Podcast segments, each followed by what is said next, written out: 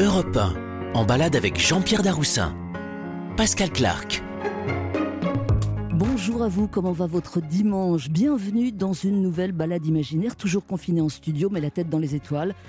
À un moment donné, vous verrez, il n'est pas impossible que nous nous envoyions en l'air et l'air sera garanti corona-free. Balade en compagnie d'un comédien que vous connaissez et que vous ne connaissez peut-être pas tant que ça, discrétion assurée et pourtant sa tête jaillit depuis quelques décennies déjà sur grand écran. Au début, il nous était apparu sur le mode lunaire, débonnaire, pas nerveux. C'est vrai, une sorte de poussin Jean-Pierre Daroussin. Chemin faisant, il s'est trouvé des copains et même quelques familles de théâtre et de cinéma, Bakri Jaoui et aussi tout ce temps. Il est devenu le fétiche de Robert Guédiguian. Daroussin, deux R, deux S.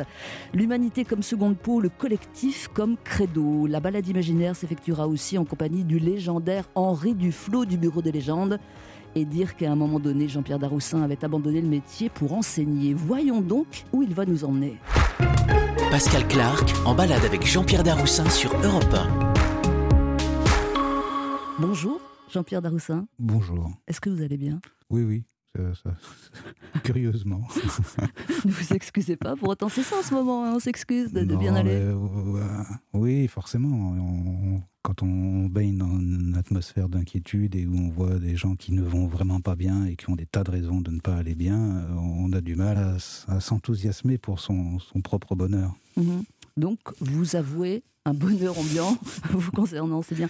Euh, oui, ça va. Pas trop atteint par la morosité ambiante malgré tout, parce qu'on est dans un monde, on ne peut pas l'ignorer. Non, même, euh, il n'en est même pas question, puisque c'est quand même ce qui, fait avancer, c'est ce qui donne euh, l'envie de continuer, c'est de se confronter à, l'autre, aux autres, à essayer de comprendre qui ils sont, qu'est-ce qu'ils nous apportent, quels sont les échanges qu'on peut avoir. Enfin, moi, c'est ça qui me, c'est ça qui me nourrit, c'est ça qui me motive, c'est de c'est d'observer, c'est d'être curieux, c'est de me dire que c'est intéressant tout ça tout le temps et de rencontrer des, des, atmosphères, des aventures, des, des choses différentes qui, euh, qui me surprennent. Euh, voilà, me laisser surprendre toujours. Donc euh, pour ça, il faut bien se confronter à, à différents, différents réels. C'est de plus en plus compliqué, diriez-vous, de vous laisser surprendre Est-ce que cette curiosité-là, qui semble vous habiter toujours, s'émousse un peu au bout d'un moment?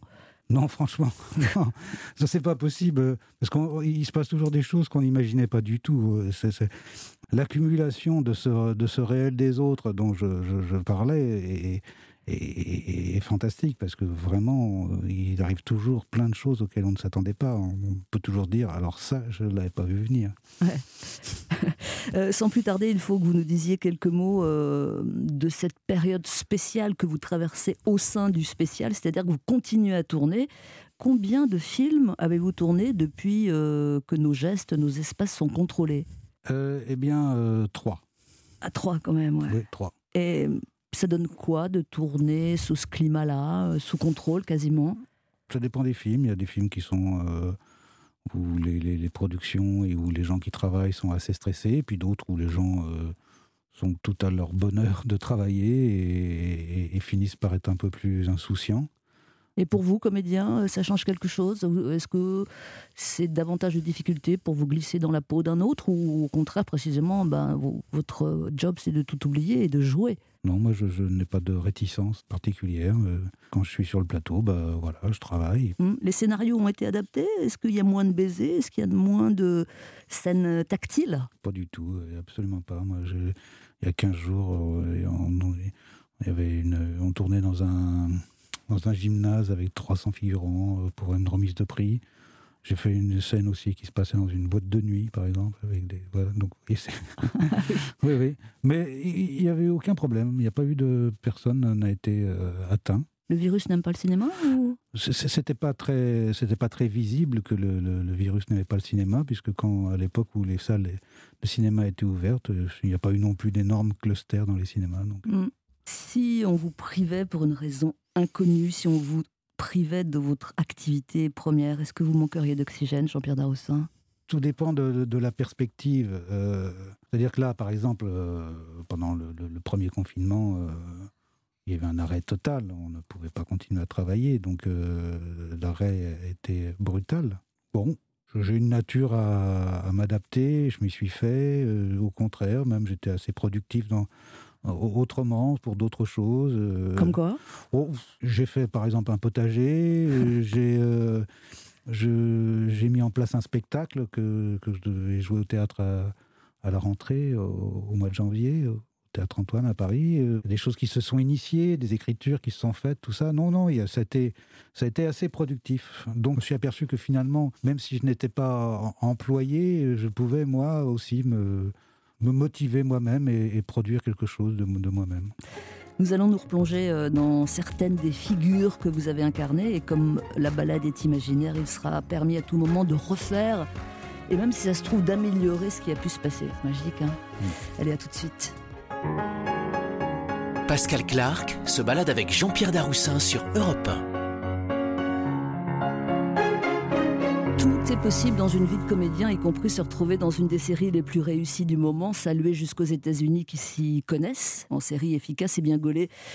Jean-Pierre Daroussin, alias, je vous ai devant moi et c'est plus fort que tout, alias Henri Duflo, hein, dans le bureau des légendes. Et Henri Duflo, c'est encore Marie-Jeanne qui en parle le mieux. Simplicité, sévérité. Et merci pour ça, parce qu'on a besoin de sévérité. Sévère mais juste. Hein. Un vrai père. Ben voilà, finalement, on peut le dire. Euh, vous avez été notre père. On donnerait tout pour vous et pour vous plaire. Donnez-moi votre jeunesse, Marie-Jeanne. Vous l'avez déjà prise, Henri. Je vous ai donné mes plus belles années. C'est vrai. Je continue. Euh, vous avez su nous aimer. Vous avez su nous encourager, nous rendre meilleurs. Bref, vous avez su nous protéger. Alors moi je vous dis, merci papa. Merci, papa. Alors papa, c'était quand même quelque chose cette série-là, non euh, Créée par Éric Rochon pour Canal+, euh, vous dans la peau du directeur de la DGSE, Henri Duflo, dit Socrate. Alors, je n'étais pas tout à fait directeur de la DGSE. Ah J'étais directeur d'un des bureaux de la DGSE. Il y avait, le bureau des légendes. Il y avait le bureau des légendes. Il y mhm. avait hiérarchiquement au moins deux ou trois personnes au-dessus de moi. C'est vrai. D'abord, est-ce que vous comprenez que je vous vois et que je reste fasciné par ce rôle-là. Ça vous ennuie ou vous l'acceptez ou vous trouvez ça génial? Je suis ravi. non, non, évidemment quand on a à chaque fois qu'un acteur arrive à rencontrer une écriture et un, personnage et que, ce personnage euh, reste dans la tête des gens et qu'il devient vivant pour euh, que, que, cette fiction euh, pénètre dans les, dans même parfois dans les rêves des gens, tout ça. Donc c'est c'est quelque chose d'incroyable d'arriver à incarner, de donner corps à quelque chose qui au début n'est que d'une écriture sur un, sur un morceau de papier. Et puis d'un seul coup, ça se lève, ça bouge, et on arrive à donner une cohérence, tout ça. Donc quand on arrive à ça, ça, ça veut dire qu'on a, on a bien travaillé. Et moi, c'est tout ce que je cherche à faire, c'est faire bien mon travail et, que les gens regardent, bah, comme quand, je sais pas, quand on fait un, bel ouvrage, les gens le regardent en se disant, bah, ça, ça, ça, marque, voilà, si ça marque, tant mieux. C'est, mhm. Moi, je suis vraiment ravi qu'on me dise ça. A priori, ou je peux me tromper, vous allez me le dire, c'était pas trop votre univers, les séries ici. Comment vous étiez vous retrouvé dans, dans celle-là, alors le Bureau des légendes? Comment ça s'était passé? Je le dois à un, film qui est un, film euh, qui s'appelle Rendez-vous à Kiruna, qui est un film qu'avait réalisé ma femme et euh, que Eric Rochon a vu. Et dans ce film-là, je, joue un architecte assez désagréable, assez autoritaire et assez désagréable. Et il s'est dit que tiens, en voyant ce film-là, où il, a pensé à moi pour, pour incarner ce, ce, Henri Duflo. Mais c'est peut-être aussi qu'on ne pouvait pas jusqu'alors soupçonner que vous puissiez être euh, désagréable. C'est pas du tout votre. Euh, vous, vous êtes, vous êtes le type humain, compréhensif. Euh, c'est restrictif quand je dis ça ou... Non, non, non, non. C'est souvent euh, l'image qui reste, c'est ce qu'on connaît au, cinéma. Et au cinéma, on est très souvent euh, engagé pour ce qu'on sait faire, parce que parce que ça, on n'a pas beaucoup le temps de, travailler. Donc il faut, faut, faire vite, il faut être performant assez rapidement. Donc on donc, bah ah oui, lui, il sait faire ça. Bah, on n'a qu'à prendre lui. Il est très bien pour ça. Il est encore en vous, ce, ce personnage d'Henri Duflo, qui n'a pas dû être si évident à trouver parce que Bon, papa, il y a un côté paternaliste indéniable, euh, un flegme, ça on a plutôt l'habitude avec vous, un humour à froid, des cravates multicolores, mais il y avait aussi euh, un sang-froid euh, et une poigne de fer quand nécessaire. Donc c'était, il était assez complexe ce personnage-là. Alors il y a sa caractéristique principale, enfin, pour moi, c'est enfin, le sens de la responsabilité. Et euh, c'est le, le poids toujours de l'engagement qui fait qu'à chaque fois qu'on a une décision à prendre, cette décision n'est jamais. Il n'y a rien de léger dans ce que ces gens ont à faire toute la journée. Tout est toujours. Tout engage des choses extrêmement délicates. Ça, c'était votre fil directeur. Oui, c'était euh, le fil directeur de beaucoup de, de, de- de beaucoup de personnages qui travaillaient dans ce bureau. Elle, elle est terminée, terminée, la série, on en est sûr euh Alors là, moi, je n'en sais rien du tout. Bah, euh, Le fait que vous ne répondiez pas non, c'est déjà quelque chose. Non, non mais je, je- je crois qu'il y, a- il y a des envies de continuer, euh, mais avec euh, certainement d'autres personnages. Disons que les, les personnages qui étaient en jeu jusqu'à présent dans les, ces cinq premières saisons, ces personnages, ils, ont, ils, ils ont un peu, un peu fini leur histoire. Alors il y en a qui vont certainement euh, perdurer, ça, enfin, il, y a, y des, il y a des relations qui vont continuer à exister, mais je pense que ça va pousser dans, un autre, euh, dans une autre direction. Mhm, je pense mais- qu'il va y avoir des rejets euh, dans une autre, mais que le tronc principal euh, de- Mhm. est, est exploité. En tout cas, je suis bien contente que vous ayez quasiment annoncé que le bureau des gens n'était pas mort. Ça, c'est une belle info. On va laisser Henri Duflo. On le retrouvera peut-être un jour ou pas. C'est sans garantie. hein, Sans garantie. C'est un sentiment. Peut-être même un pressentiment. Et on va revenir à vous, Jean-Pierre Daroussin, à votre vie longue, grande, passionnante. À tout de suite. Pascal Clark en balade avec Jean-Pierre Daroussin sur Europe Et si ça ne s'était pas passé comme ça Et si le théâtre ne s'était pas immiscé un jour dans vos espoirs et aussi dans vos pensées Retour en arrière, Jean-Pierre Daroussin. Et le rembobinage est, est long de plus d'un demi-siècle. Pardon hein, de vous rappeler Bah votre oui. âge, mais c'est comme ça. Vous, enfant dans la banlieue parisienne, milieu populaire, euh, votre père est ouvrier, il était tameur. Vous avez un- une image, un instantané de l'époque qui vous vient? Oui, euh, c'est euh, c'est les bleus de travail, puisque vous parlez de ce milieu ouvrier. C'est vrai qu'autour de moi, il n'y avait que des gens qui étaient habillés toute la journée en bleu, en bleu de travail. C'est ça que je connaissais. euh, Et quand j'allais en vacances à, la campagne, bah, même les paysans étaient habillés aussi en bleu de travail. Donc c'est cette atmosphère-là que, que j'ai connue. L'endroit était, c'était la banlieue, mais c'était la banlieue, bon, bah, c'était après-guerre, c'était la, c'était le début des années 50, là, c'est là que je suis né, et hum, les gens étaient quand même euh, assez pauvres. Le, le- disons que la, la consommation de masse n'était pas encore euh, lancée, et on habitait chichement euh, dans un petit 18 mètres carrés, euh, Ah oui, à quatre, à ouais. quatre. Voilà, le, mobilier était vraiment des plus, des plus sobres. Il n'y avait pas grand-chose, hein, vraiment pas grand-chose. Une radio, euh, une table, euh, pas de salle de bain, euh, les- un, un chauffe-eau pour un évier, un chauffe-eau. Donc c'est ça les, les- Et puis petit à petit, bah, ça s'est agrandi, récupéré un petit pavillon un peu plus grand à côté, avec une salle de bain. mais toujours en partageant ma chambre avec ma sœur, et puis, euh, et puis après un appartement, donc euh, Progression quand même. hein, pro- pro- progression. Ouais. Oui, oui, oui. Bah, le, bah, moi, je suis un, un- exemple de, de l'ascenseur social, enfin de cette époque-là, qui fonctionnait pas mal, puisqu'on a. D'ailleurs, moi, déjà, je suis la première génération de ma famille à quasiment avoir pu aller au lycée, euh, faire, de- faire des études que je n'ai pas fait très brillamment. Je me suis arrêté quand même assez vite, mais, mais enfin, en tous les cas, j'ai eu cette possibilité-là. Je ne l'ai pas prise, cette possibilité, mais je, l'avais. Mais enfin, euh, le, le rapport à la culture était quand même euh, assez important, important même s'il n'y avait pas de livres chez moi, mais euh, on discutait beaucoup, euh, écoutait la radio, voilà. Et puis la politique. Politique aussi, évidemment, tout était euh, relié à une explication du monde, à une grille de, de, de lecture du monde qui était basée évidemment sur, le, sur la lutte des classes et sur la, la façon dont euh, il y avait les, les dominants, les dominés, les exploités, les exploitants. On était au cœur de ça, on le vivait vraiment euh, quotidiennement. Et puis, euh, bon, il y avait quand même une organisation sociale qui se mettait en place avec euh, beaucoup de choses, je trouve, pour les, pour les gamins, pour les ados. euh, entre euh, le sport, les centres de loisirs. C'est comme ça que moi j'ai effectivement connu le théâtre, par exemple. Oui, c'est ça. en colonie de vacances, quoi. Voilà, ça commençait à s'organiser. Vous, quand même, je crois que vous étiez très engagé à gauche, la, gauche prolétarienne. Vous vendiez la- la cause du peuple à la criée, c'est ça? Oui, enfin. Ça est- donnait quoi la, le... Non, la criée, Non, pas. c'est pas la Non, criée. mais enfin, je veux dire que c'est euh, habitant euh, près de, de, de- de l'université de, Nanterre, euh, et, puis tous les mouvements qu'il y avait eu après 68, 69, 70, tout ça, il y, avait une agitation, une parole qui circulait. dans, moi, j'étais, j'avais 16, 17 ans, 18 ans. toute cette époque-là était une époque effectivement militante, d'envie de, de, changer les choses, d'envie de, de, prendre, de prendre sa part d'un avenir qui qu'on pouvait redouter comme étant moins partageur que ce qu'on avait pu imaginer.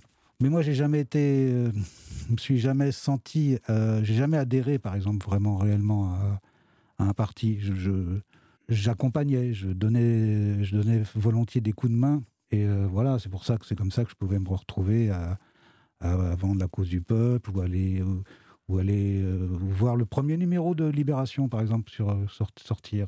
Parce que, bah oui, parce que vous êtes devenu entrepreneur, une sorte de Deliveroo avant l'heure, c'est ça Sauf que vous livriez des journaux, et puis Deliveroo, c'était pas du tout l'esprit de l'époque, évidemment, mais c'est un... On faisait pas, mais c'était un peu ça. Il y avait beaucoup de, de, jeunes comme moi. Étaient, on avait tous des mobilettes à l'époque. C'était l'époque des mobilettes. Donc, 103, 104 euh, Non, moi c'était une bleue. Ah, une bleue. une moto bécane. Ah, moto bécane. Voilà. Donc on avait tous des mobilettes et, et l'idée est, venue de, faire une coopérative de coursiers. Cette, cette, idée de coopérative a bien fonctionné. Ça s'appelait Cop Course, tout simplement. Voilà. Cop Course? Voilà, Cop Course. Mmh. Il y a euh, l'idée. Oui, oui, au niveau marketing, on était très fort. Hein. Et euh, donc voilà, j'ai participé à, ça aussi. Et, il se trouve que, comme au début, on avait comme client euh, l'agence de presse Libération, où travaillait. qui avait été créée par Maurice Clavel et, Jean-Paul Sartre. Vous voyez, ça remonte à une époque où quand même Pétain était déjà plus là. Mais il y avait.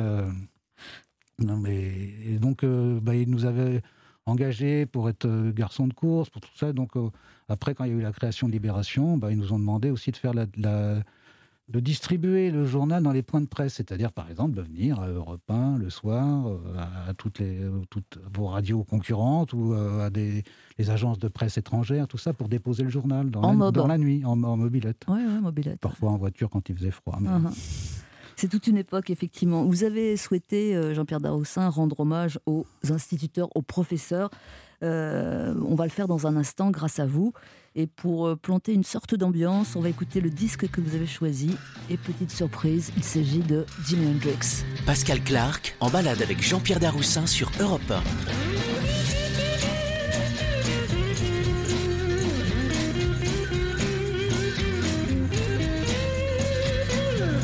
Must be some kind of way out of here. Said a joker to the thief. There's too much confusion. I can't get no relief. Businessman there, drink my wine.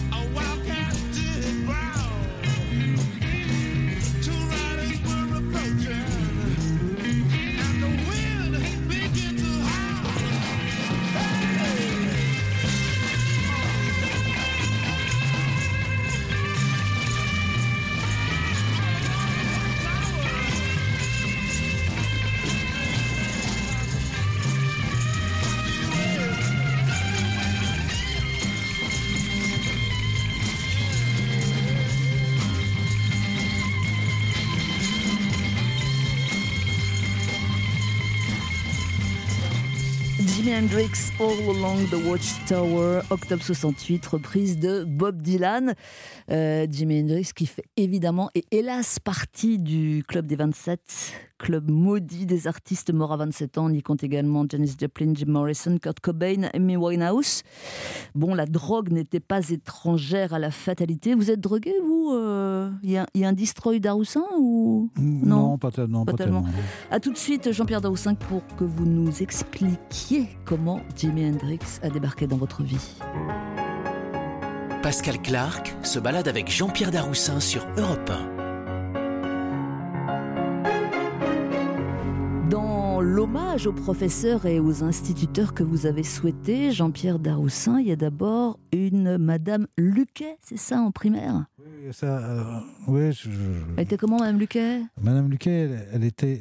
j'ai- eu envie de parler comme ça parce qu'on m'avait demandé de, de- Mhm. de- de citer des gens qui- à qui j'avais envie de rendre hommage. Et bon, je, faire mon Albert Camus, je voulais citer effectivement des gens qui se sont. Qui, les professeurs, les instituteurs, les gens qui, avaient en charge de, nous- éduquer. Et j'en ai choisi trois pour une raison très précise, parce que ces gens-là sortaient vraiment du cadre. C'est-à-dire c'était vraiment ils suivaient pas les programmes et ils nous ont passionnés, ils nous ont intéressés. Et cette Madame Luquet, par exemple, euh, elle faisait des choses qui étaient un peu curieuses, puisqu'elle elle nous donnait des billets de, de Monopoly pour quand on réussissait un problème ou des choses comme ça. Enfin, Ah quand oui, on avait des Une devoirs, tout ça. récompense Une récompense carrément en, en- en argent. Du en grand en- en capital. faux argent, voilà. Elle transformait à la fin de l'année les sous qu'on avait gagnés en, en cadeaux. C'est-à-dire qu'elle faisait des cadeaux à tous les enfants de la classe, ce qui était incroyable. Mais surtout, surtout c'est c'est elle qui, qui m'a qui m'a mis ce- ce- ce- cette puce à l'oreille en me faisant jouer Argan du malade imaginaire et en faisant une tournée dans toutes les classes et dans toutes les écoles de, la- de la commune. C'est cette que- puce-là, c'est cette puce à l'oreille qui vous a vraiment euh, mené vers l'envie de théâtre Je peux, je peux pas, je peux pas le dire. euh, Ouais. c'est pas certain. Enfin, en tous les cas, moi, si je, je- je- si je vais chercher en moi, parce qu'évidemment, je m'interroge, j'essaie de comprendre pourquoi, alors que rien, il y avait rien autour de moi qui, qui, qui, qui, qui allait dans ce sens-là. Pourquoi j'y suis allé Euh, Ben oui, certes, c'est- c'est- ça m'a ça m'a donné une légitimité. Euh, D'un seul coup, oui, ben, j'étais celui qu'on avait choisi pour le faire, en tous les cas. Donc Mhm. euh, j'avais cette, ce- cette légitimité-là. Et donc petit à petit, après, quand, ça, quand il a fallu que ça recommence en colonie de vacances ou plus tard, un peu plus tard dans des camps et tout ça, eh ben, j'étais évidemment celui qui, qui se proposait pour Ouais. le faire. Voilà, et j'arrivais à, à surmonter ma timidité pour faire ça, en tous les cas. Alors, plus tard, il y a, et c'est à lui que vous devez euh, Jimi Hendrix, il y a un monsieur Gilson, c'est Oui, ça hein c'est ça, René Gilson. Et dites donc, on n'est pas loin de Gilson, on n'est pas loin de Gibson. Oui, c'est vrai. D'autant plus qu'il était, d'autant plus qu'il était, euh, plus était aussi à l'époque euh, journaliste à, à Rock and Folk. Donc, euh, ah, sans blague donc il était aussi critique musical. Et donc c'est pour ça qu'au lieu de nous faire des cours de français, il nous mettait, il sortait le et il nous mettait euh, Jimi Hendrix en nous disant bon les gars maintenant aujourd'hui vous allez écouter ça. Et donc c'était effectivement Jimi Hendrix. On va remettre un, petit solo obligé. ouais.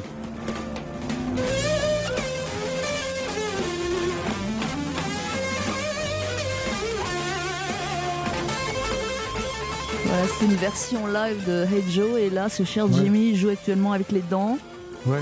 et même avec la langue. Oui, oui, oui, bah, c'est, bah, il a, c'est un génie euh, absolu de la musique du XXe siècle.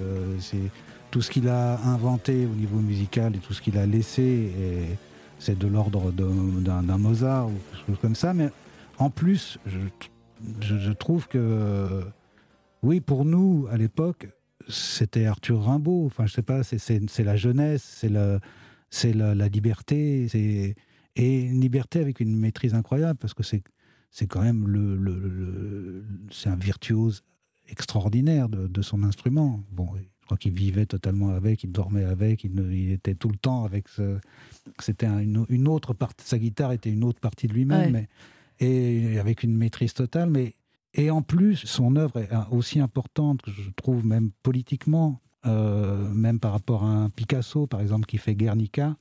Jimi Hendrix à Woodstock, il, il jette le, cet, cet hymne américain Mhm. pendant la guerre du Vietnam, qui est certainement ce qui l'acte politique. L'acte politique, Mm. un des plus fondateurs de la résistance à, la, à cette guerre du Vietnam. Et tous les gens qui ont vu ce moment, ce moment-là, qui ont vécu ce moment-là, ça symbolise complètement la résistance à la guerre Ouais. du Vietnam. Vous, vous n'étiez pas à Woodstock vous-même Non, non, non, j'étais pas à Woodstock. Non, non, mais, bon, j'ai vu, le film, longtemps, j'ai le- vu le ouais. film quand il est sorti à, à- Exactement. à l'époque. Et puis nous, non, nous, on allait à, à Auvers-sur-Oise. Auvers-sur-Oise, ah oui, c'est un autre, oui, c'est un autre style de beauté, oui, Voilà, bien sûr. Il y avait un grand festival à Auvers-sur-Oise à l'époque. Euh, c'est curieux les choses parce que euh, dans l'un des rôles qui vous a révélé au cinéma, on va en dire en, en quelques mots, Oui. dans quelques minutes, dans quelques riffs, euh, bah, vous êtes super bon en guitare électrique. Oui, oui. mais, euh, Ah, il n'y a pas de hasard dans la vie, non? Peut-être, mais en tous les cas, je- ce, ce n'est pas le cas dans la vie. Donc, Ah, c'est vrai, vous je ne pas. suis pas un guitare héros. euh, Euh, Quand vous lancez euh, dans le théâtre, après avoir quand même suivi les cours euh, Florent, la rue Blanche, le conservatoire euh, à la troisième fois, mais bon, vous êtes reçu. Quand vous lancez dans le théâtre, c'est au sein d'une troupe parce que vous voyez les choses comme ça, dans un collectif, forcément? C'est ce que je vous disais tout à l'heure au, au début de cette balade. C'est que ce qui m'intéresse principalement, c'est les, les autres, c'est de confronter, de travailler, et de, et de, euh, de rencontrer des univers différents que du, du mien. Et donc, voilà, je trouve que le théâtre, c'est, souvent, c'est plus intéressant, souvent ce qui se passe entre les gens. C'est, c'est l'es- l'espace entre, entre les personnages. C'est c'est ça qui se dessine, c'est ça qui, qui fait qu'il y a une vibration, c'est ça qui fait que le spectateur reçoit quelque chose. C'est quand cet, cet espace entre les rôles, entre les personnages, cet espace, il est, il est vivant, il est palpable, il est...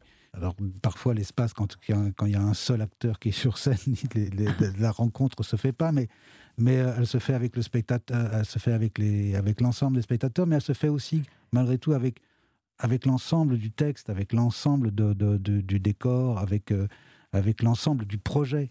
Moi, il faut que ce soit relié à tout ça. Il Ouais. faut que ce soit relié à tout ça. Arrive ce jour euh, que j'évoquais tout à l'heure, où vous, vous avez passé euh, pas mal d'années au sein de la compagnie du Chapeau Rouge, et puis euh, à un moment donné, ça s'arrête, et c'est là que vous, vous changez de métier et vous devenez instituteur à la campagne. Vrai ou pas? Non, c'est pas vrai. Ah, Euh, c'est la légende. Vous avez, vous avez votre légende, vous aussi. C'est une hein. légende, voilà. Ouais. C'est une légende. C'est-à-dire que Ah, j'ai c'est eu. pas vrai Oui, oui, j'ai eu la velléité. Non, j'ai eu la velléité de le faire et j'ai commencé à prendre, à faire les, à faire le, le- le- le travail parce que c'est pas en, en six mois que vous devenez instituteur. Il faut quand même passer. Il y a, il y a quelques formations euh, complémentaires euh, après, euh, après être sorti du conservatoire. Pour pour, on prend pas, on vous confie pas une classe comme ça. Mhm. Et donc j'avais entamé cette, cette formation. Mais quand même. Oui, mais pour, parce que c'était effectivement c'était une velléité, j'avais la velléité de faire ça. Euh, et puis le, le- le cinéma m'a rattrapé. Ah, c'est ça. Voilà. Et donc, euh, alors, oui, c'est vrai que je m'étais éloigné, mais c'était un, mais, moi, je trouve ça assez normal quand on a, une- quand on attaque la trentaine. euh, on a finalement, on a travaillé beaucoup, on, on s'est, on s'est, on, on s'est engagé dans une voie, et on peut se poser la question est-ce que euh, on peut rétro-pédaler un petit peu Est-ce que j'ai fait le bon choix? Est-ce que Mhm. où est-ce que ça va me mener? Est-ce que est-ce que j'ai pas laissé passer quelque chose que j'aurais vu quelque chose qui m'aurait encore plus intéressé? Enfin voilà. Donc euh, j'ai pris ce, ce moment de recul et ce moment de recul, bah euh, voilà, il fallait malgré tout aussi bien gagner, continuer à gagner sa vie. Donc je pensais que l'éducation nationale était une sorte de solution assez euh, assez euh, assez impeccable pour ça. Alors effectivement, on vous retrouve euh, au cinéma dans un film de Jean-Marie Poiré, aux côtés notamment de Gérard Lanvin, Christian Clavier, Jean-Pierre Bacry, Louise Portal. Euh, les meilleurs copains, vous vous souvenez de votre nom dans ce film? Danny Pécou. Ah bah ouais, Dany, avec cette réplique qui va vous suivre un bon moment. T'es déjà rentré, toi? Bah oui, j'étais super vite parce que j'ai eu un petit problème. Grave? Euh, grave, euh, non. non. C'est quoi grave pour toi? Bah quoi, y a pas mort d'homme. Oui, je sens que ça vous énerve un peu, non, non, non, Parce pas que d'abord, c'est Non, Non, loin. non, j'ai beaucoup de tendresse pour tout ça. non, Ouais, non. ouais, c'est- loin, mais c'est quand même rare une réplique qui, qui passe la rampe comme ça, qui, qui, qui reste dans le langage, non Il y a- oh, oh, Vous nous feriez encore Oh, bah, il n'y a pas mort d'homme. hein.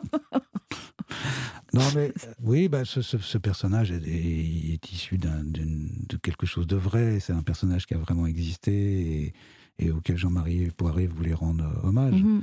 Donc euh, c'est lui hein, qui m'a demandé de jouer comme ça. hein. Ça ne m'est pas venu tout seul. Je n'avais pas. Oui, mais ça, ça a rencontré, euh, je sais oui, pas. oui, ah bah, ça a hein rencontré. ah bah euh, certainement que lui, il devait être content quand il m'a rencontré, parce que euh, justement, moi, je sortais un peu de ma période où j'étais, où j'avais arrêté de, de vouloir être acteur, et, et puis bon, je, je vais quand même à ce rendez-vous euh, avec Jean-Marie Poiré pour, euh, je savais pas trop pourquoi, Au casting, disons. au casting, et j'ai tout oublié toutes mes affaires chez lui. Je suis remonté après pour aller chercher. Enfin, j'étais vraiment, vraiment dans la lune ce jour-là, et ça tombait bien.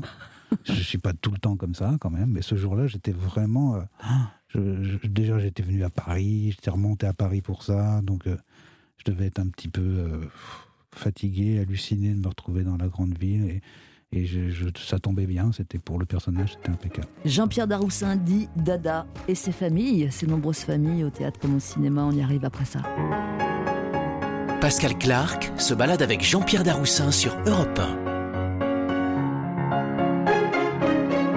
Peut-être peut-on jouer à ça, Jean-Pierre Daroussin D'abord, il faut que je vérifie quelque chose. euh, ça paraît stupide comme question. Aimez-vous jouer dans la vie? Est-ce qu'un comédien euh, est forcément joueur? Ah oui, oui, moi je- j'aime bien, euh, oui, oui, j'aime bien jouer. Vous jouez à quoi? Euh, c'est pas forcément euh, à la pétanque. Ah bah si, C'est un jeu. Euh, jeu, Ah, certains disent que c'est un sport. Bah Attention, voilà, ça, attention, on va que- recevoir des, messages là. Euh, non, non, non, je joue aussi même encore maintenant euh, au football. J'ai un petit garçon de 6 ans et demi, on joue beaucoup au football. Je, joue, je joue à des jeux de société. voilà, je, je joue pas tellement aux cartes. J'ai joué beaucoup aux cartes, mais je dois reconnaître que je ne le fais plus beaucoup. Ah, Alors le voilà mon jeu, puiser des titres dans votre très longue euh, filmographie et en tirer une théorie. Alors, j'ai choisi évidemment. Mes meilleurs copains, À la vie, à la mort, Un air de famille, Inséparable, Le cœur des hommes 1, Le cœur des hommes 2, Le cœur des hommes 3, Chacun pour tous. Dans la vie comme au cinéma, tenter de se créer des familles, ça, va, ça vous va comme direction? Oui, ben, forcément, on, on a. Moi, j'ai toujours pensé qu'on était un peu mieux quand on était regroupés et quand on, on se sentait en, en- en amitié et que, et que les choses pouvaient comme ça se dérouler sur le temps.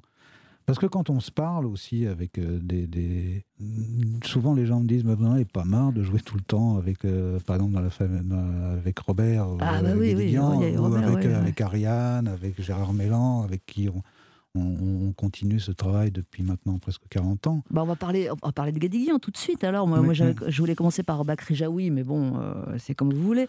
Il Ouais. faut que je vérifie ce chiffre incroyable. 15, c'est vrai? Vous confirmez que vous avez tourné euh, Moi, je, peut- 15 films avec Robert Guédiguian? peut-être même 16, je dirais. Ah, mais, c'est vrai? euh, enfin 15 ou 16, je n'ai pas vraiment compté. Alors, on en a choisi un pour illustrer. euh, pourquoi pas celui-là? 2001. Mmh, hein, 2001, 2001. 2001, c'est Marie-Jo et ses deux amours. Exactement. Vous vous souvenez du nom de votre personnage Non. Daniel, extrait. Repartir à zéro? Tout recommencer?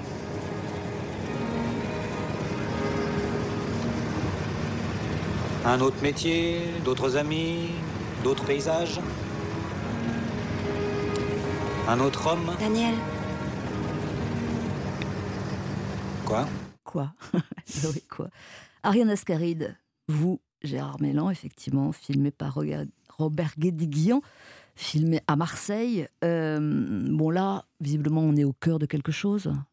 On va pas dire le contraire. Qu'est-ce qui vous relie et probablement d'ailleurs au-delà du cinéma, Jean-Pierre Daroussin Bah, déjà, on ne s'est pas rencontrés en faisant du cinéma. On, on était déjà amis, on se connaissait avant et on avait déjà eu l'occasion d'échanger et de comprendre qu'on était dans la, vraiment euh, dans une proximité d'expérience, de vie, de recherche, de, de voilà, on a été des jeunes ensemble avant même de passer, en tous les cas, avant même que Robert commence à, à tourner, et des jeunes qui passions des nos nuits à discuter et à refaire le monde et à se connaître euh, intimement et familialement même. Enfin, disons qu'on était des très familiers. Moi, je, passais très souvent chez eux.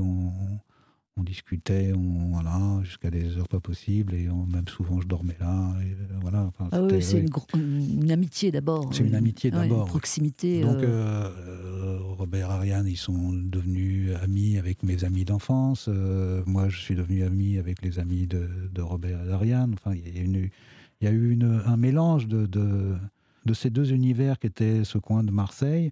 Et puis aussi, euh, enfin, moi, je, me sentais très proche de- dans ma dans ma banlieue avec mes camarades et ce que je vivais, c'était très proche de même mon enfance. hein, quand je parlais de mes 18 mètres carrés, euh, Robert, c'est la même, euh, c'est la même, c'est la même chose, c'est la, même époque, c'est la, même après-guerre, c'est le même, c'est exactement, bon, c'est à Marseille, mais c'est la, c'est la même famille. On est vraiment issus du, on a une histoire. euh, bon, lui, il a l'arménité en plus, peut-être, qui est euh, moi, c'est du côté de l'Auvergne, ça c'est moins exotique.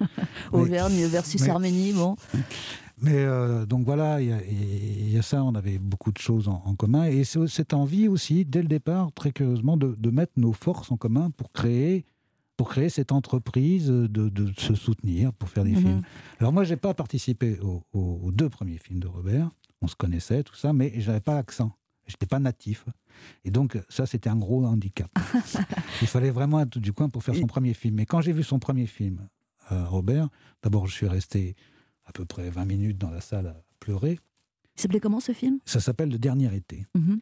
Et euh, c'était tellement ce que je vivais, tellement moi aussi. Disons que si j'avais fait un film, euh, voilà, j'aurais fait celui-là aussi. Enfin, à, à cette époque-là, ça correspondait exactement à ce que Mm. à ce que je connaissais, à ce que je vivais aussi. Il vous a même euh, transformé en électeur du Front National dans un de ses films. Je crois bien que c'est Marius et Jeannette, non? Oui, oui. Ah oui, ouais. oui. Ah, Il vous a fait faire des choses. Non, Hein. non, non, attends, je, je tiens.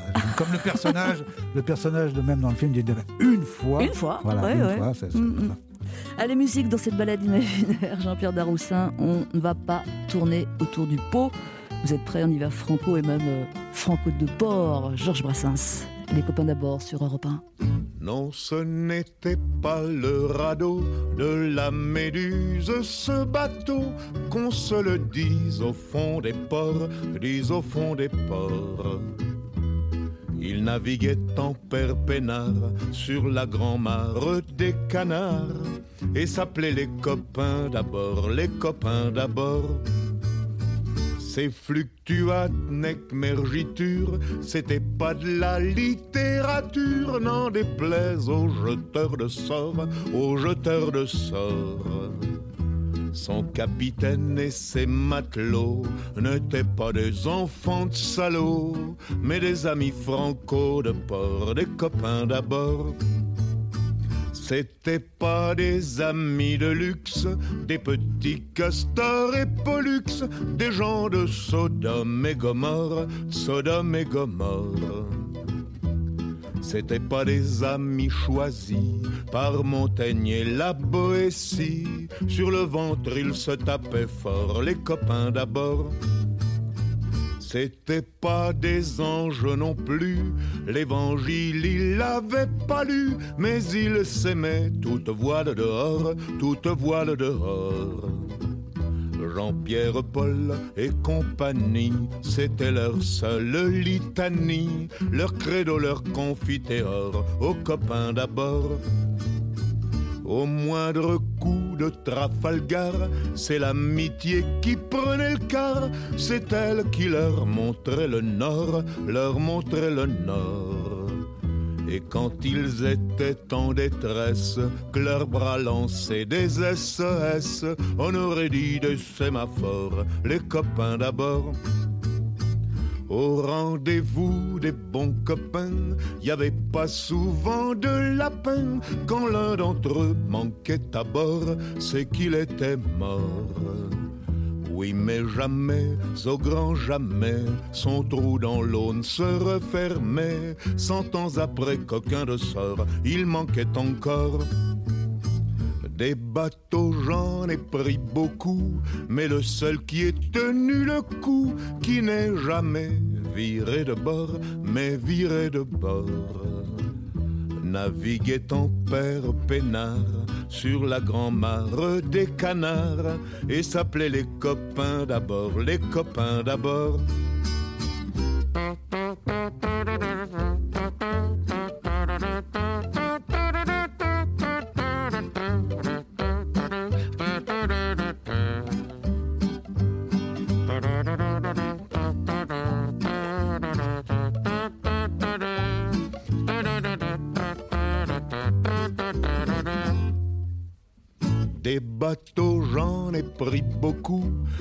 Seul qui ait tenu le coup, qui n'est jamais viré de bord, mais viré de bord naviguait en père peinard sur la grand-mare des canards et s'appelait les copains d'abord, les copains d'abord. Georges Brassens, les copains d'abord. Quelle année diriez-vous comme ça À vue de nez, les copains d'abord? Oh, ça doit être. euh, c'est assez, c'est- assez tard, non? 62, 63 64, vous y 64, étiez ouais. presque, ouais, quand même. On revient en compagnie de Jean-Pierre Daroussin sur Europe 1. Ça fait une belle rime, à tout de suite. Europe 1, Pascal Clark en balade avec Jean-Pierre Daroussin. Adressez-vous chez Daroussin ou écoutez Europe 1. Voilà. On est en train de chercher des rimes riches avec Daroussin. Tiens, j'ai dit Poussin en début, ça vous va Poussin, Daroussin, vous êtes apparu un peu comme un poussin à l'écran, franchement. Ah ouais? Ça vous, ça, Je- ça je- vous vexe pas? Non, non, pas du tout. Euh, Moi, du moment que je sors d'une coquille, tout va bien. Euh, Jean-Pierre Daroussin, le comédien, au, euh, pff, je sais pas très bien, combien de films avez-vous tourné, vous le savez Je dirais non, je sais pas. une, une centaine. Bon, ça doit être ça. ouais. Ouais. Et vous n'avez pas dit votre dernier mot. Non, non. Admettons que Je vous... suis pas très chiffre à l'appui. hein. Non, je sais bien. C'est pas, c'est pas au poids ces choses-là. Admettons que vous ayez la possibilité de retoucher deux, trois bricoles. On a ce pouvoir-là ici parce qu'on est dans la balade imaginaire.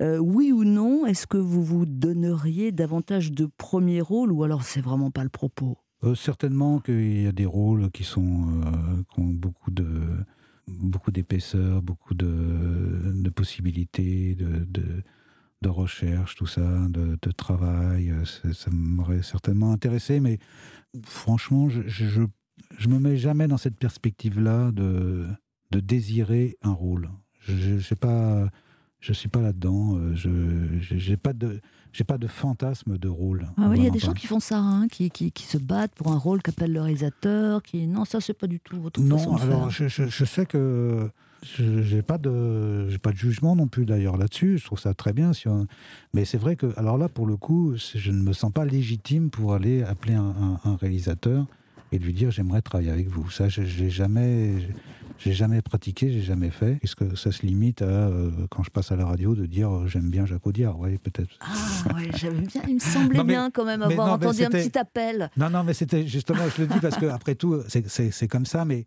mais non, c'est- pas ça non plus. Mm. Évidemment que non, évidemment que, que, que, que c'est- ridicule. Mais Pourquoi je- Non, c'est pas ridicule, c'est pas le mot aussi. non, mais c'est si, c'est pas comme ça que ça se fait, je trouve. euh. Alors peut-être qu'au théâtre, on pourrait effectivement, parce que c'est sur du long terme, tout ça, mais, mais avoir, ou alors faut vraiment avoir l'idée de développer un personnage et de se dire tiens, je voudrais bien rentrer dans cet univers-là. Quel est le metteur en scène qui Mais mais je suis pas moi, je suis pas un chef d'entreprise. Je suis pas, j'ai pas ouvert ma boutique. Je suis, je fonctionne en arrière boutique. J'ai pas ouvert ma boutique. Vous voyez, je, suis, euh, je suis un artisan derrière. Je fabrique derrière. J'ai pas, j'ai pas de devanture. Voilà. Mm. Enfin, on sait jamais. hein. Voilà.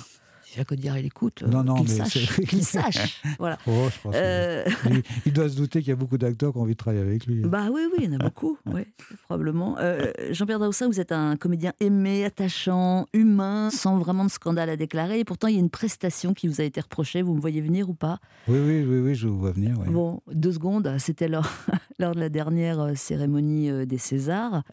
C'était pas une soirée d'ailleurs, c'était un chaos. Et puis vous avez remis le, le prix, je crois, de la meilleure interprétation. Et puis vous n'avez pas nommé le, le, le- Non, c'était le prix du, scé- du, du scénario. du scénario.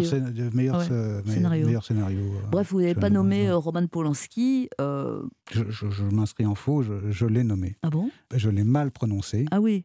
Enfin, on n'a pas bien compris. On- enfin, Voilà, je l'ai mal prononcé, mais quand même, les, les- les gens savaient bien qu'il s'agissait de lui quand même, donc je l'ai nommé. vous l'avez nommé, mais mal. Enfin, euh, et puis ça n'a pas été compris. Oui, voilà, ça votre geste n'a pas été Alors ça, compris. c'est sûr, ça n'a pas été compris. Enfin, ça dépend. Il y a des gens, parce que dans la salle, parce que malgré tout, quand on est sur scène, moi, je ne suis pas en train de me penser que je suis à la télévision. Je suis sur scène devant une salle avec des gens où toute la soirée, tout ce, ce truc-là, il y avait une atmosphère à détendre, je dirais. Et, avait- et- et d'ailleurs, quand j'ai fait ma, ma petite blagounette un peu idiote, je reconnais, ben, les gens ont ri. Et à la fin de, de ces arts, les gens sont venus me voir. Ah, merci, ça a détendu, c'était super. Ah les gens l'ont pris à la rigolade, comme moi je l'ai fait. Mhm. C'est-à-dire que moi, je suis d'une génération un peu coluche, vous voyez, c'était mon éducation elle est de ce côté-là, et on rigole plus de ce genre de choses. On n'est pas, on prend pas tout ça au sérieux. Et c'est un peu ce qui s'est passé pour moi ce soir-là, mais j'ai pas vu que l'époque avait largement évolué et, et que c'était plus du tout le moment de rigoler Ouais. avec ce genre de, de truc. Et bon, c'est pas grave. On m'appelle parce que apparemment personne ne veut aller remettre des prix. Donc moi j'arrive, gueule enfarinée. Euh, je les connais un peu, les, les- les attachés de presse, tout ça. Et je dis, bon alors, qu'est-ce qui se passe? Pourquoi vous m'appelez? Vous avez trouvé personne? Et ils me disent, bah, tu crois pas si bien dire Effectivement, on n'a trouvé personne. Donc, je m'y colle, je fais ma blague à la con, et, et je me retrouve avec des gens qui montent sur leurs grands chevaux après, mais c'était incroyable. C'est invraisemblable. Je ne savais pas qu'il y avait tant de gens qui avaient de, de- de si grands chevaux. Bon, c'était, je trouve ça. Je continue, moi, à, à en rigoler quand même un petit peu. Ouais. Oui. Ouais, je pense que vous en riez encore un petit peu jaune, peut-être, mais parce que ça vous a peut-être Bah, atteint ce qui s'est passé. Ah, mais... Oui, oui, non, non. Alors, Ouais. alors après, alors après, ce qui s'est passé, je- effectivement, j'ai quand même, je me suis fait agresser dans la rue pour, euh, je me suis fait traiter d'antisémite. Ah, c'est pas vrai. Oui, je me suis fait euh, agresser dans la rue, voilà, devant mes enfants, tout ça. Enfin, c'est, pas du tout agréable à vivre. Euh, c'est idiot. mais Enfin bon, on sait bien qu'on peut tomber sur des idiots dans la rue. Bon, voilà, Mm. Ça, ça arrive. Non, c'est vrai qu'on est dans un monde que on maîtrise de moins en moins, qui fait, qui fait peur, qui, qui fait que tout le monde se méfie. On est passé euh, à une, c'est une époque où vraiment la, méfiance est devenue la chose principale en- entre les gens. Alors que, comme je vous disais au début de la balade, quand même, c'est quand même de rencontrer les autres qui est quand même le plus intéressant. C'est quand même ça, c'est quand même ne pas se méfier de l'autre. C'est quand même apprendre à qui, qui est celui qui est à côté, à côté de moi, apprendre son réel, comprendre, ne pas se laisser cliver les uns les autres. Europe 1, en balade avec Jean-Pierre Daroussin. Pascal Clark. Je veux bien remettre un prix maintenant, mais flouté. Oui, c'est ça. On faisait allusion à ce que à vos propos euh, avant midi, là, ouais, remettre un prix flouté. Remarquez, il me semble que vous, vous tournez dans une série pour TF1, vous êtes flic, c'est ça? Oui, oui, oui. Eh ben, on peut vous flouter, il n'y a pas de problème. Allez, bonjour ou bien rebonjour tout court. Vous l'avez entendu, nous sommes en pleine balade imaginaire en compagnie du comédien Jean-Pierre Daroussin. Pour l'heure, la balade a été plutôt temporelle. Pas de visite virtuelle dans quelques coins reculés de la planète, mais dans quelques minutes, nous ferons mieux encore, je vous promets, carrément l'espace. D'abord, ce phénomène interplanétaire, chaque jour ou chaque soir, c'est selon, il faut bien tenir compte du décalage horaire. Art, la pièce signée Yasmina Reza, création en 1994, se joue quelque part dans le monde. C'est incroyable. Vous saviez ça, Jean-Pierre Daroussin Euh, je, je sais que c'est la, la pièce, la, une des pièces les plus jouées au monde, si ce Mm. n'est effectivement la pièce la plus jouée au monde. Oui, Mm. Est-ce que vous l'aviez vue, Art, avant de la jouer? Euh, Oui, deux et- fois. Avec quel comédien? Alors, euh, j'ai vu la, la création, euh, Pierre Vanek euh, Pierre Vanek, Pierre Arditi et Fabrice Lucchini. Mhm. Et j'ai revu, euh, quelque temps après, la pièce euh, en- dans une tournée euh, à Lyon avec euh, Pierre Vanek, Pierre Arditi et Jean-Louis Trintignant. Ah, Jean Rochefort l'a joué aussi, je crois. Oui, Jean Ouais, Rochefort l'a ouais. joué après. ouais. Vous- il, il jouait d'ailleurs, le- il avait repris lui le rôle de Pierre Arditi. D'accord. Vous, vous l'avez reprise, euh, cette pièce, il y a deux ans, dans une euh, nouvelle configuration, aux côtés de Charles Berling et d'Alain Fromager. On écoute un extrait art autour euh, du tableau blanc, forcément. Au magasin, on a reproduit 500 affiches d'un type qui peint des fleurs blanches, complètement blanches sur un fond blanc. Tu, tu trouves que ce tableau n'est pas blanc, Yvan? Pas tout à fait, non. Ah bon? Et tu vois quoi comme couleur? Je vois des couleurs. Du jaune, du gris, des lignes un peu ocre. Et tu es ému par ces couleurs Oui, je suis ému par ces couleurs. Vous étiez tellement bien dans cette pièce, euh, Jean-Pierre Daroussin. Est-ce que vous l'avez senti? Question Euh, simple, hein Bah, c'est une question simple. Je me- quand, quand je l'ai lu, je l'avais vu, tout ça, je pas, oui, je je n'avais pas de souvenir, mais en le lisant, je me suis dit, mais c'est un rôle pour moi, ça. Yvan, hein, vous jouez Yvan, Yvan. oui, oui, oui. Je me suis dit, ah, mais je vais me régaler à jouer ça. J'ai eu la sensation, euh, évidemment, quand on voit un, un autre acteur la jouer, on se dit pas que c'est. Enfin, moi, je me dis pas, que c'est pour moi. Je, pense que les rôles appartiennent à ceux qui les, qui les jouent, au moment où ils les jouent, puis voilà, c'est comme ça. Et j'ai pas, j'ai pas senti ça. Mais en le lisant, je me, suis- je me suis dit, mais vraiment, je, je- Alors c'est quoi un rôle pour vous? Un truc où je vais pouvoir euh, devenir dingue sur scène. C'est ça que vous cherchez, c'est-à-dire une... Oui, un truc où, voilà, où il y a un dépassement de soi et tout en restant, euh, tout en restant empêtré dans son humanité. Mm. Mais que cette difficulté d'être ait besoin de, de, de retrouver toute cette une, voilà une folie de une folie qui n'a pas pu s'exprimer dans dans la jeunesse du personnage peut-être voilà enfin Mm. à un moment donné et que et que ce feu là il y a besoin de il y a sur quand on est sur scène on a besoin de- de- d'un certain feu quand même pour les et que ce feu là il doit euh, il est écrit quelque part et on sent qu'on va pouvoir euh, on va pouvoir mettre le sien quoi là-dedans et voilà et en lisant cette pièce je, je, je me sentais très proche du, du personnage ouais. Et vous avez reçu un Molière d'ailleurs hein, pour euh, oui ce, oui ça, ce ça- rôle-là. oui. C'est le seul? De Molière oui Ouais. oui oui Ah bon? Oh, oui, oui, Euh, D'une façon générale, Jean-Pierre Daroussin, euh, au théâtre comme au cinéma d'ailleurs, euh, et peut-être davantage au théâtre, est-ce que endosser tellement d'identité, ça vous sert aussi à vous définir? Ça a servi à ça aussi? Mm, Je pense que c'est- aussi le fait de- d'exercer mon métier tout le temps. Je pense que c'est ça le plus important. Il se trouve que mon métier, c'est de- d'endosser des, des- des personnalités. Je peux pas dire que c'est euh, que ça m'a changé dans le fait de pouvoir me mettre à la place de différentes personnes et tout ça et d'avoir un peu plus de compréhension, de compassion, mais et encore, je pense que c'est quelque chose que je pouvais avoir euh, Naturellement. naturellement. Donc c'est pas, je, je dis pas que c'est ce que ça, je, je dis pas que ça m'a appris vraiment ça. Ça ne me dérange pas de, de je, je vois pas ce que, je dirais les choses autrement. C'est-à-dire que je pense que quand on joue des personnages, quand on, on, on s'inscrit sur scène dans un rythme, dans une parole, dans quelque chose, il vous vient naturellement des, des images en tête. Et on va jouer de, de sensations, d'émotions, de contrastes. Et, parfois, il y a des choses qui vous, vous arrivent de, de votre passé, d'émotions que vous avez pu ressentir à un moment donné, mais qui, vous viennent, mais alors que parfois vous jouez depuis 300 fois le même texte, et puis paf, il y a quelque chose de nouveau qui vous vient dans la tête. Voilà, c'est ça qui fait qu'on que, que, que ces personnages-là vous, vous renvoient quelque chose de vous tout le temps, vous, vous dévoilent quelque chose de, de vous-même, mais ça ne sert à rien. Pourquoi? Bah, parce que ça ne me fait pas progresser nulle part. Ça me fait travailler, c'est tout. C'est-à-dire que ça me, ça me, ça me permet d'avoir un geste un peu plus accompli dans mon travail. C'est-à-dire que mon geste, il est de plus en plus, il vient de plus en plus de moi, mais, mais ça ne me sert à rien dans. euh, je suis pas, un- je suis pas un meilleur homme pour ça. Je pense pas. Vous pourriez jouer vraiment un, un salaud, pour peu que vous le compreniez, un tant soit peu. Oui, oui, oui, oui. Je... C'est arrivé, je crois pas. hein, pas tant que Si, ça. si, j'ai- joué des types euh, un peu pervers, tout ça. euh, des salauds. euh, Oui, des, je, je- ça m'est arrivé de jouer des, des- des salauds quand même. C'est intéressant Pas plus intéressant qu'autre chose. Enfin, c'est, c'est des, voilà, c'est, c'est une humanité. C'est une, une- c'est une- Encore une fois, je veux dire, c'est- ça, ça ne va pas me faire devenir quelqu'un qui va prendre de l'assurance à être.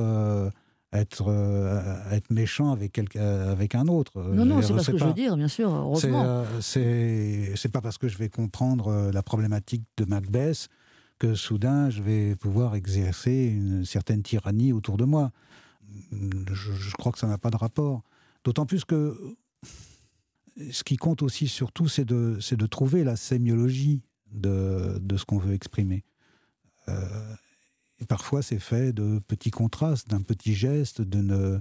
C'est pas parce qu'on ressent intensément quelque chose qu'on l'exprime si bien que ça, finalement. Ah, je croyais. Non. Non? Ah ouais. ça, ça passe ailleurs, ça passe Ça pas. passe par, ça passe par ça aussi, mais pas que par ça. Ça- Mhm. ça- c'est c'est une- une- c'est un conglomérat de, de- de beaucoup de choses, de beaucoup d'épaisseur, de beaucoup de sédimentation, de, de vécu, de, d'observation, de- d'attention aux autres. Vous pensez, toute modestie mise à part, que vous jouez de mieux en mieux, de, de plus en plus précisément, de plus en plus finement, Jean-Pierre Daroussin Bah, je, je n'ai pas perdu l'espoir de, de- de- d'y arriver, oui.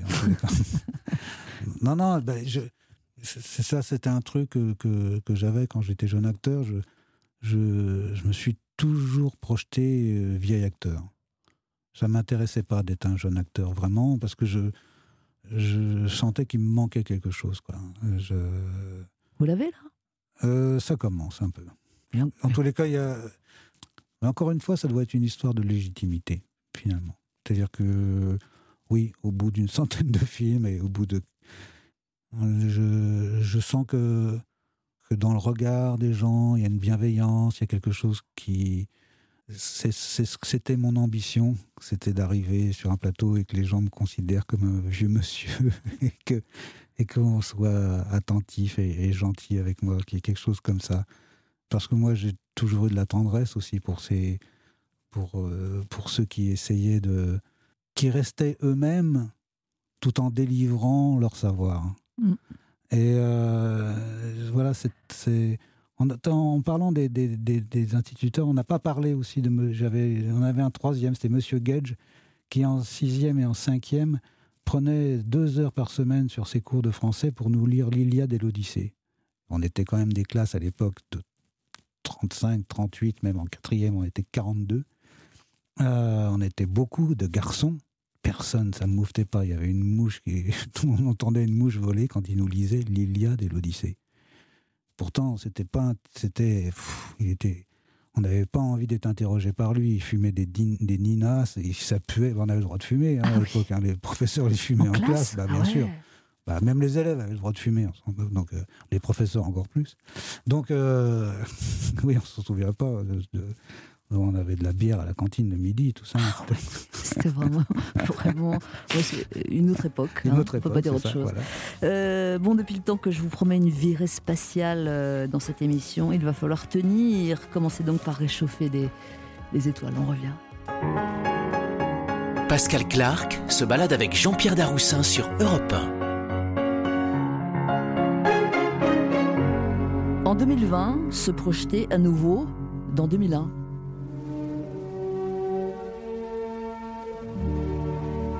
The 9000 series is the most reliable computer ever made. We are all foolproof and incapable of error.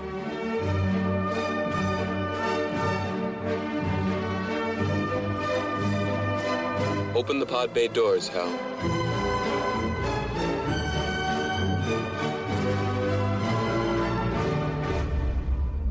I'm sorry, Dave. I'm afraid I can't do that. Et évidemment, 2001, l'Odyssée de l'espace. Et finalement, tout a un sens, Jean-Pierre Daroussin, parce qu'au départ, vous êtes apparu, on en a parlé tout à l'heure, comme un être euh, lunaire dans Mes meilleurs copains. Et qu'apprend-on à l'instant que vous êtes un passionné d'astronomie? Comment c'est venu cette affaire?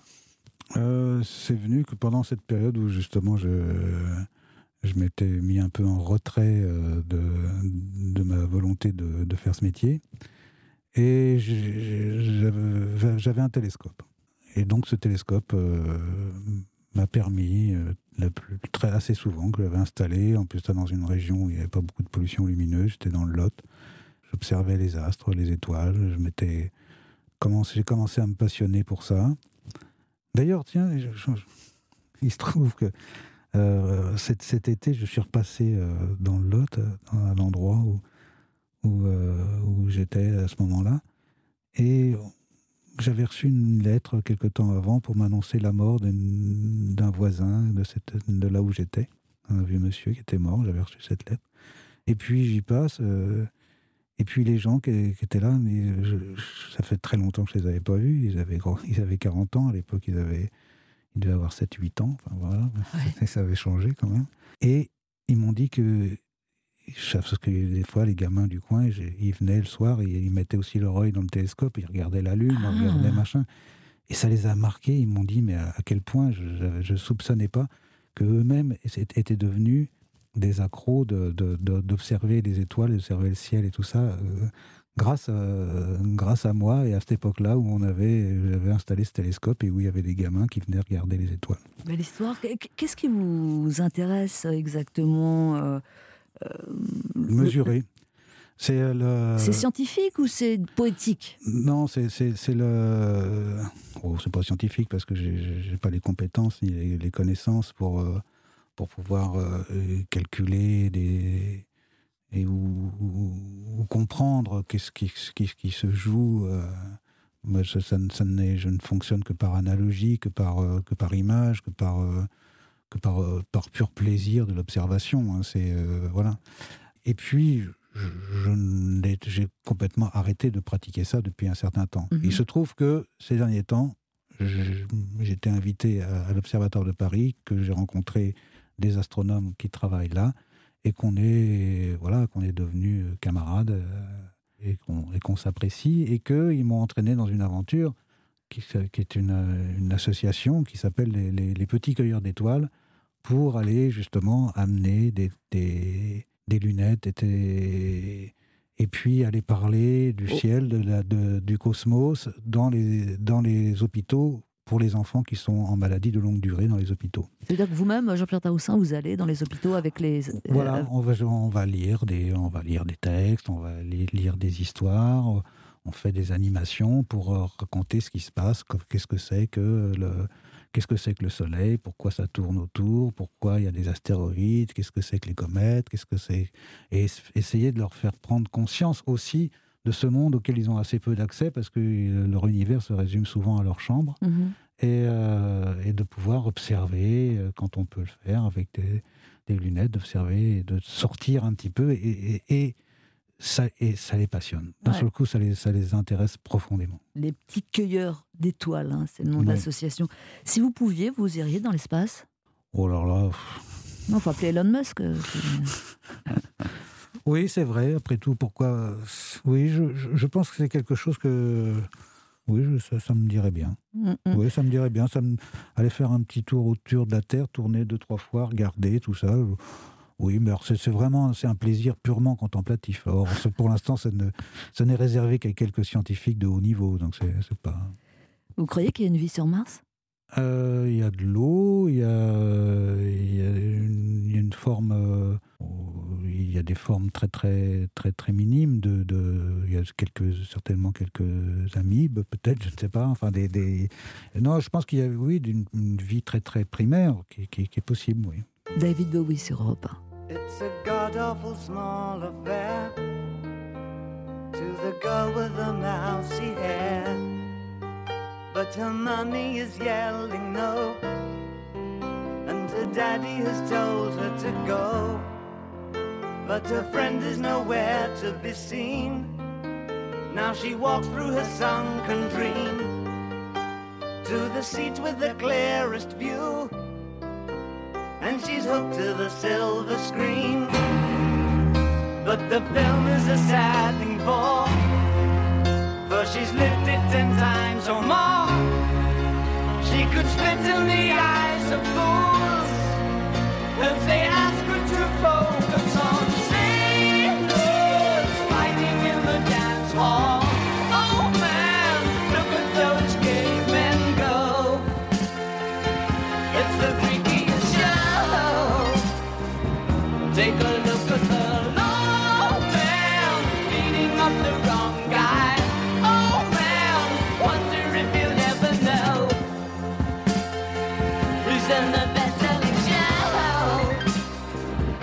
focus their life on Mars.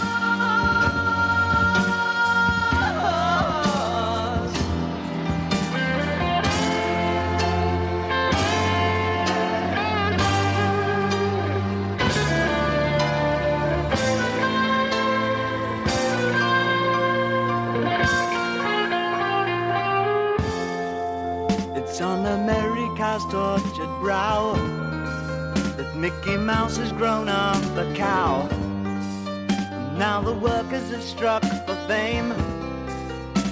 Cause Lennon's on sale again. See the mice in their million hordes. From Ibiza to the Norfolk Broads. Rule Britannia is out of bounds. To my mother, my dog, and clowns. But the film is a sad thing Cause I wrote it ten times or more. It's about to be writ again.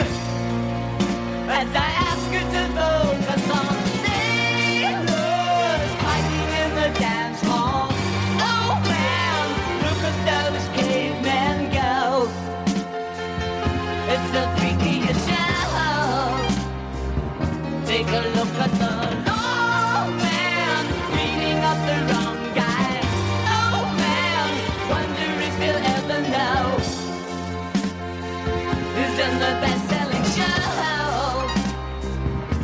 hacerla.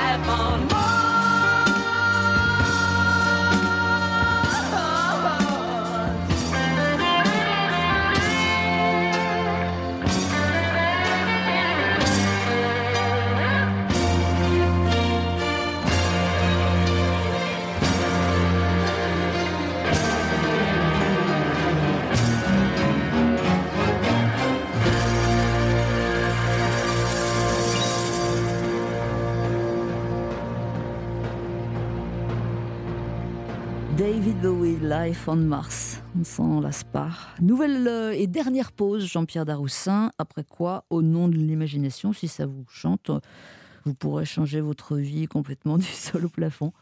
Bah non, n'ayez pas peur. Non, non, bah non, je- je- je- On revient. mais ça, ça me fait tout de suite quand même réfléchir. hein, ça ça m'interpelle quand même, changer ma vie, du sol au plafond. Ou pas, comme vous voulez. À tout de suite. Pascal Clark en balade avec Jean-Pierre Daroussin sur Europe 1. Dernière séquence en compagnie du comédien Jean-Pierre Daroussin. Voilà, on est en train de terminer notre balade imaginaire. Et là, nous vous offrons vraiment une plongée dans, dans, dans- dans le royaume de l'imagination. Rafale de questions et réponses, s'il vous plaît, du tac au tac. Ça va? Ah bah d'accord. Ouais, oui, il oui. nous faut C'est un jeu, donc c'est un jeu. C'est un jeu, oui. Il nous faut Sébastien Tellier, Larry Tournelle. Jean-Pierre vous changez de prénom. Lequel vous plairait Ernest. C'est mon deuxième prénom. Ah, d'accord, that's why. Un casting idéal pour votre prochain film. Vous choisissez, disons, deux comédiens et deux comédiennes. Deux comédiens, deux comédiennes. Alors, euh, je vais prendre euh, Jean-Louis Trintignant, euh, Timothée Chalamet. Oui, je je m'embête pas. hein. Et je vais prendre. euh, et puis, alors, il y en a une, je sais pas son nom, mais c'est pas grave. Euh, euh, et puis, je vais prendre Liv Ullmann et, euh, et Anaïs Desmoustiers. Tiens. D'accord. Dans un film évidemment réalisé par Jacques Audiard. Euh, un métier que vous adoreriez exercer à l'écran? Marin. Marin. Vous modifiez quelque chose dans votre physique. De quoi s'agit-il? Une espèce de, de- de détente musculaire qui, qui me manque. Un décor idéal pour un rendez-vous amoureux. Bon bah, je l'ai devant moi, là, sur votre écran d'ordinateur. Il y a, Ah, il y a une île Il y a une, euh, il y a- il y a une plage de sable avec euh, un petit décroché de falaise et une, une petite grotte qui se qui, qui, qui- qui s'annonce. euh, Voilà. Ouais, j'ai le même sous les yeux. C'est que ça fait vraiment envie. ouais. Pas mal. Mm, mm, pas mal. Vous devenez un champion du monde dans un sport, lequel? J'hésite beaucoup entre le football et la pétanque, mais euh, je dirais ça, ça doit quand même être pas mal d'être euh, champion du monde de football. Quel poste? Euh, je- je- moi, j'ai toujours un peu joué milieu récupérateur. Mhm. C'est quel numéro ça Ça, On lui attribue le numéro 6 en général. D'accord. Mais Euh, souvent le numéro 14 aussi. Et puis ces derniers temps en équipe de France, c'est le numéro 13. Virtuose en musique, quel instrument jouez-vous Du violoncelle. Un film que vous regrettez d'avoir refusé quand vous l'avez vu à l'écran J'ai jamais eu l'occasion de, de refuser quelque chose que j'aurais pu regretter. Ah, c'est vrai Oui, c'est Ah, vrai. bah d'accord, c'est une Non, réponse. non. Vous êtes 24 heures dans la peau d'une femme. Que faites-vous? Je me mets du rouge à lèvres, je sais pas. Je sais pas, qu'est-ce que je ferais faire dans la peau d'une femme alors là Euh, Il faut que je réponde du tac au tac, et ben j'ai répondu ça, donc voilà. Ouais, c'est un peu loupé pour le tac au tac, Ouais, hein, je vous l'avoue. hein, ouais. Un comédien. un comédien disparu avec lequel vous adoreriez parler du métier? Bah, euh, il y a récemment euh, Michel Piccoli qui est, qui est- qui est parti. Euh, ça m'est arrivé souvent de parler du métier, donc j'ai moins de regrets du côté de Jean-Pierre Mariel. Et puis j'aurais aimé connaître Marcelo Mastroianni aussi. voilà. Hmm. Un endroit épatant pour buller. Chez moi. À Paris? Partout. Enfin, je trouve que j'ai la chance d'avoir une, une résidence secondaire, donc c'est aussi chez moi. Les deux sont à Paris ou à la, à la campagne. Je considère que c'est chez moi les deux. Donc, D'accord, en tout cas chez vous, c'est ça qui importe. Merci beaucoup euh, Jean-Pierre Daroussin d'être venu dans cette balade imaginaire. Euh, bah, je vous souhaite des beaux tournages, je vous souhaite aussi du théâtre quand il revient, du cinéma. Enfin, je vous souhaite de- d'exercer votre métier le plus longtemps possible. Euh, bonne semaine à vous, à bientôt. Merci. Euh, en balade avec est réalisé par Boris Pachinski. Vous pouvez réécouter les balades en replay sur europe1.fr à tout moment, le jour la nuit. Rendez-vous dimanche prochain, 11h sur Europe 1. Et d'ici là, portez-vous bien. Pascal Clark en balade avec Jean-Pierre Daroussin sur Europe 1.